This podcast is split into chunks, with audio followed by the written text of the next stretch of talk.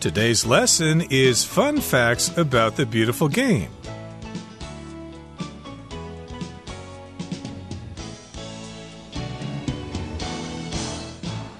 Hi, everybody. My name is Roger. And I'm Helen. And today we're going to talk about the World Cup and we're going to talk about football itself or soccer as it is known in the United States. And as you know, World Cup 2022 is going on right now in Qatar which, of course, is a country in the Middle East. Sometimes people say Qatar. I've heard Qatar before as well. But uh, no matter how you pronounce it, that's where the World Cup is taking place this year, later in the year, because it's so darn hot there. Right. And it's going to be very exciting because soccer or football, soccer it's called in the United States and football by the rest of the world is very popular. And it's also known as the beautiful game for many reasons, as we will see. So, this World Cup 2022 is a very exciting event. And because of this occasion, we are going to look at some fun facts about this beautiful game. So, let's get to it, everybody. Without any delay, we'll listen to the first paragraph and we'll come back to talk about the beautiful game. Fun facts about the beautiful game. Football, known to its fans as the beautiful game, is by far the world's most popular sport. Its World Cup, which takes place once every four years, is watched by billions. In fact, this year's tournament is expected to be watched by over 5 billion people, which is more than half the world's population. Here are some other interesting football facts to ponder while you watch.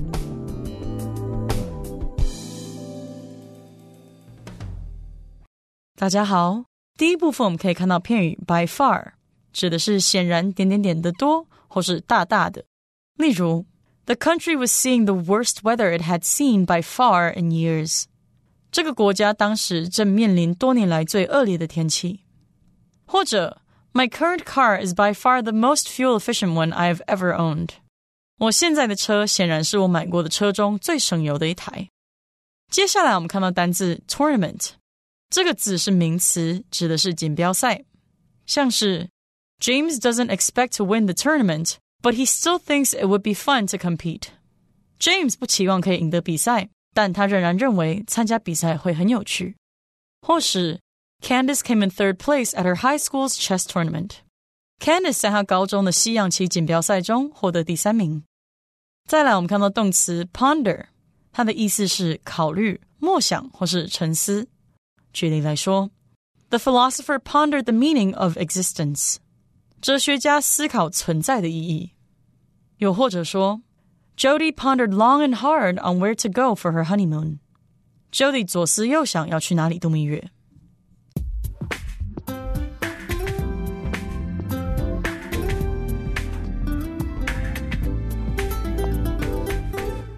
Football, known to its fans as the beautiful game, is by far the world's most popular sport. Indeed, it is the world's most popular sport. It's viewed by many people, by millions of people around the world in South America and Africa and Europe. It's less popular in the United States because the U.S. has its own version of football, but in the rest of the world, football or soccer is considered a beautiful game. Not just because it's popular, but also because, as some people say, it's a very elegant game. If you have ever watched a football or soccer game, you'll notice that the players, when they're good, it's like a dance. There's very little contact, as you would see in American football. And the running, the movements, the kicks, they're all very elegant in a certain way. And of course, as Helen said, football is not particularly popular in the United States, although it's getting more and more popular all the time with MLS and more teams beginning all the time there. But I think most Americans dislike soccer for the same reason that people in Taiwan dislike soccer because it's just so darn low scoring. Who wants to go see a game in which the final score is 1 to 0 or 2 to 1? We're, of course, used to games having higher scores. There's more excitement that way. But the rest of the world doesn't seem to be bothered by that, and therefore, soccer or football is the world's most popular sport. And I should mention, though, that this word football causes a lot of confusion. If you're in the United States and you say football, that's going to refer to American football. In America, you'll have to call that sport soccer if you're talking about kicking a ball around with your foot into a goal. Now, football, known to fans as the beautiful game, is by far the world's most popular sport. So it's the world's most popular sport, but it is by far. Second place is way down the list. Soccer is way on top of the list. It's not even close. Right. Its World Cup, which takes place once every four years, is watched by billions. So indeed, the World Cup tournament takes place once every four years. So the last time it was in 2018. And every time it happens, it's watched by billions. Here, billions refers to billions of people. Sometimes you can drop the noun and just use the quantifier millions, billions, hundreds to refer to the noun that is already implied in the sentence. Right. So the World Cup competition takes place once every four years. Most people will be watching at home or in bars on TV screens.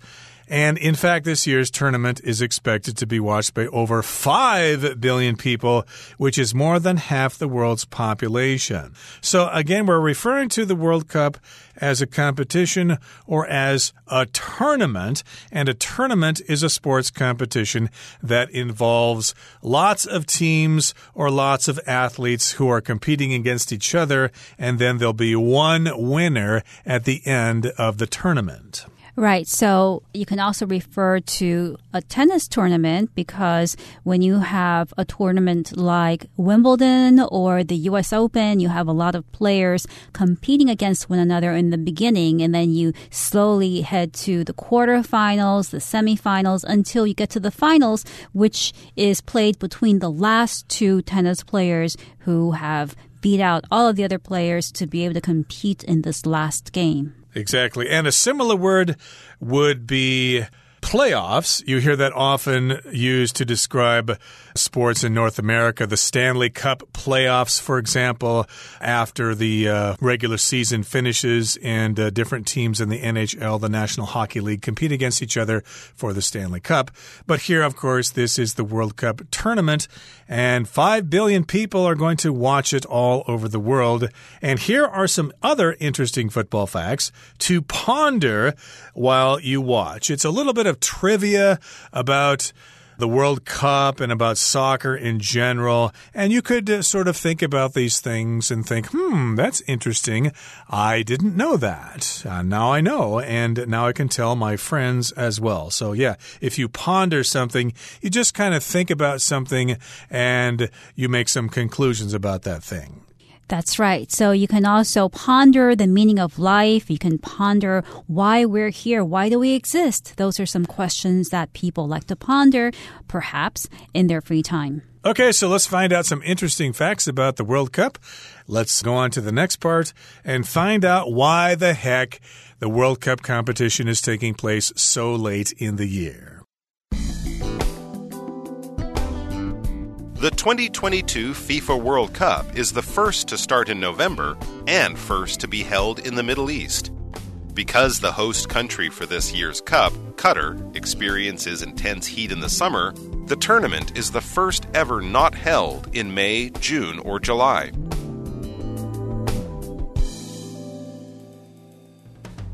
So, first fact the 2022 FIFA World Cup is the first to start in November and first to be held in the Middle East. So, up until this year, no World Cup tournament has ever been held in the Middle East. It's been held in all of the most of the other continents, and it's also usually held earlier than November. Exactly. So, yeah, they're always taking place during the summer. The competition is always taking place in May or June or July. So, yeah, why is it starting in November? And why is it being held in the Middle East? Well, because the host country for this year's Cup, Qatar, experiences intense heat in the summer, the tournament is the first ever not held in May, June, or July. So, indeed, this competition is being held later in the year because Qatar is a country in the Middle East and it's very, very hot there. It experiences intense heat during the summer. If something is intense, it's of a high degree. Okay, so of course you could talk about intense weather, like with typhoons and tornadoes and stuff like that. That would be intense weather, or if you're on the moon or in outer space, you might experience intense radiation, intense cosmic radiation, or intense solar radiation. So, of course, if you are an astronaut, you need to have special protection. Yep, you can also talk about intense pain. Sometimes when you drop something on your pinky, on your toes, then that can lead to intense pain, or students can also go through intense pressure when they have to study for final exams. So here, Qatar experiences intense heat in the summer. Sometimes the temperatures can go up to the 50s.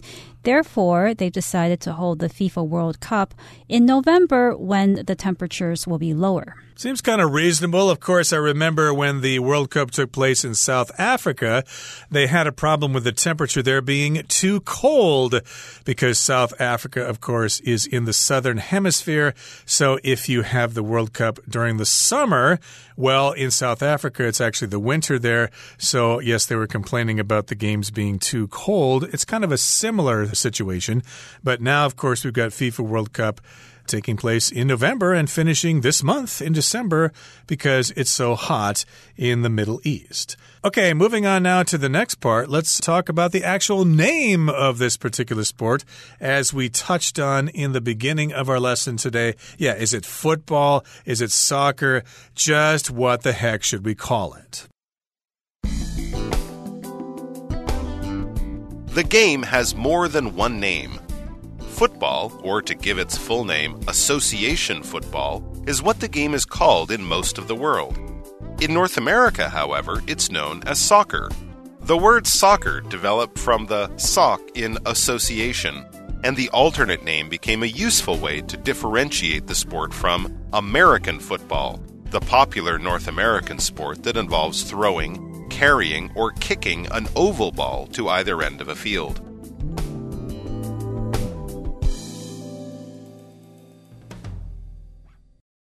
第三部分我们看到单字 alternate 这个字是形容词，意思是替代的、代用的或是供选择的。例如，After the failure of his first attempt, Ricky decided to try an alternate approach. Ricky 第一次尝试失败后，决定试试另一种方法。或是，When the flight was cancelled, we had to find an alternate way to get to our destination. 当时班机被取消，我们必须找替代的方法到达目的地。 另外补充这个字的同义字 alternative，a l t e r n a t i v e，alternative。举例来说，The engineering team is looking into alternative sources of energy。那个工程团队正在探究能源的替代来源。或是，The street is blocked。Do you know an alternative way to get to the stadium？这条街被封了，你知道能到达体育场的替代道路吗？ 接着，我们看到单字 differentiate，它是动词，指的是辨别、区别或是区分。例如，The forged painting was so good that even experts couldn't differentiate it from the real one。这幅假画品质相当好，就连专家也无法区别它和真迹。最后，我们看到单字 oval，它是形容词，意思是椭圆形的。举例来说，The shape of this table is oval, almost like that of an egg。 这张桌子是椭圆形的，几乎就跟蛋一样。又或者说，The stone in the middle of the necklace was red and oval。这条项链中间的宝石是红色且为椭圆形。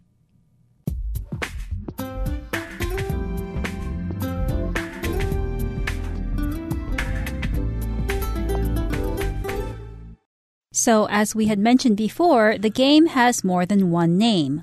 Football, or to give its full name, association football, is what the game is called in most of the world. So, in most countries, or in practically every country outside of North America, this game is called football for short or association football, which is the formal name. Exactly. Okay. So, yes, I believe in the early days of football or soccer in England, there was another sport emerging, which is now called rugby. And they were trying to figure out what to call those different sports. And people who played rugby insisted that they could use their hands, and people playing soccer insisted that uh, you not use your hands. So they kind of went their separate ways. And nowadays we have football and rugby, although they are kind of similar sports. And yes, indeed, the name soccer comes from the word association or association. And you got the SOC in the middle, and that forms the word soccer. And that is what the game is called in parts of the world, but most of the world calls it football. Yes, and the alternate name became a useful way to differentiate the sport from American football, the popular North American sport that involves throwing, carrying, or kicking an oval ball to either end of a field. So this alternate name or soccer became useful because in North America, there is another game called football. So alternate here is another word for alternative, which means different from something that you had mentioned before or something that can be substituted, used instead of something else.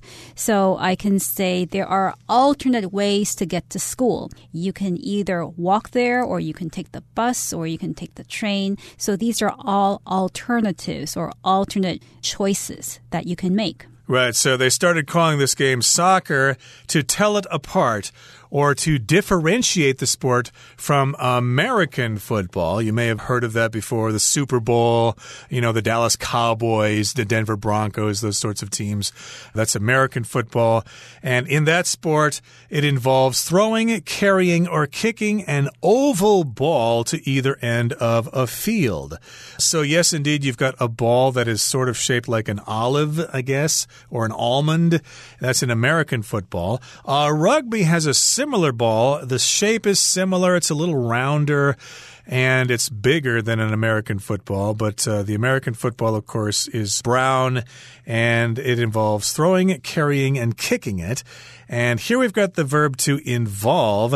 That just means what is included with this thing, or that is what is included with this activity. And this activity, football, American football, involves throwing the ball, carrying the ball, and kicking the ball. And this ball is oval, which is kind of like a long, round shape, sort of like an egg.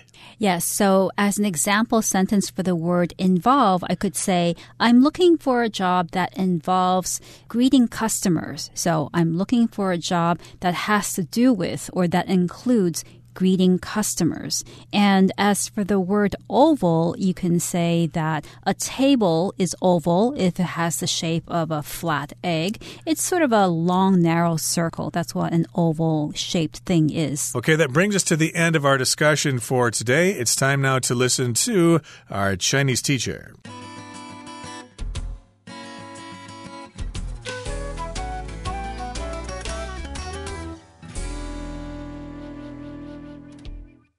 各位同学，大家好，我是 Hanny。我们来看今天的文法重点。课文第一部分的第二句提到。每四年举办一次的世界杯有数十亿人观看。那文中他用到 take place 来表达举办，然后在课文第二部分他又提到，二零二二年世界杯是首次在十一月开赛，而且首次在中东举办。这边则是用到 be held 来表达举办。那我们来整理一下相关的用法喽。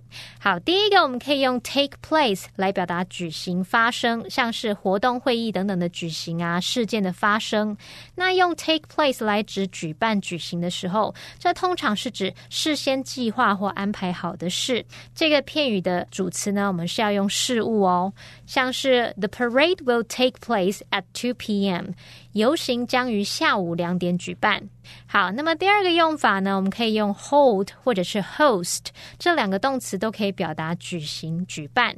那常见的用法有两种，第一种呢，你就是用人或主办单位来当主词，那么用法就会是人或是主办单位加上 hold 或者是 host，再加上活动。例如，They're hosting a dinner party next Friday。他们下周五要举办一场晚宴。好，那第二种用法是，如果我们用事物或是活动来当主词，这时候用法就是活动 be held 或者是 be hosted。举例来说 ，When and where will their wedding be held？他们的婚礼会在何时何地举行呢？ 好，那第三个用法我们可以用到 occur 这个动词，它是指事件没有规划或者是非预期的发生。这个语义会比 happen 还正式。可是 occur 也可以表达事先安排好的活动它的举行的那种语义。用法则是以事物当主词。例如，The event is scheduled to occur in Seattle。那个活动安排在西雅图举行。好，那么课文最后一句提到说，美式足球呢需要将一个椭圆形的球投掷啊、传球或是踢向场地的两端。文中是用到动词 involve 去表达包含需要，它也有涉及、牵涉的意思。我们来学它的字首字根。好，v o l v e 这个字根表示 roll，就是有转动、滚动的语义。那在 involve 这个字当中，它的字首 i n 表示 into。进入，那么 volve 它就有 roll，我们说转动、滚动。那滚动进入、滚动进来，应该很容易联想到 involve，它就有卷入的意思喽。所以这个动词可以表达使什么卷入啊、牵连、包含的意思。我们顺便补充两个也带有 volve 这个字根的单字。第一个是 evolve。它的字首一是来自 e x，表示向外。字根 volve 它有转动、改变的意思。那我们就可以用向外转动、慢慢扩展的那种意象，去联想到 evolve 它有逐步演变、演进或者是发展的意思。第二个补充的是 revolve，它的字首 r e 有返回、再度的意思。volve 是转动，那合在一起 revolve 它具有旋转。转动的意思，我们可以用 revolve around something 去表达围绕着什么旋转。那么以上是今天重点整理，我们回顾今天单词吧。Tournament. Robin won another match in the tennis tournament and will play for the championship. Intense. Sean wore a hat to protect his eyes from the intense sunlight. Alternate. After the first method failed, the scientist used an alternate method to cause the reaction. Differentiate. The new car's advanced design differentiates it from older models. Involve. The accident involved three cars, a scooter, and a garbage truck. Oval. The diamond was cut in an oval shape that was similar to that of an egg.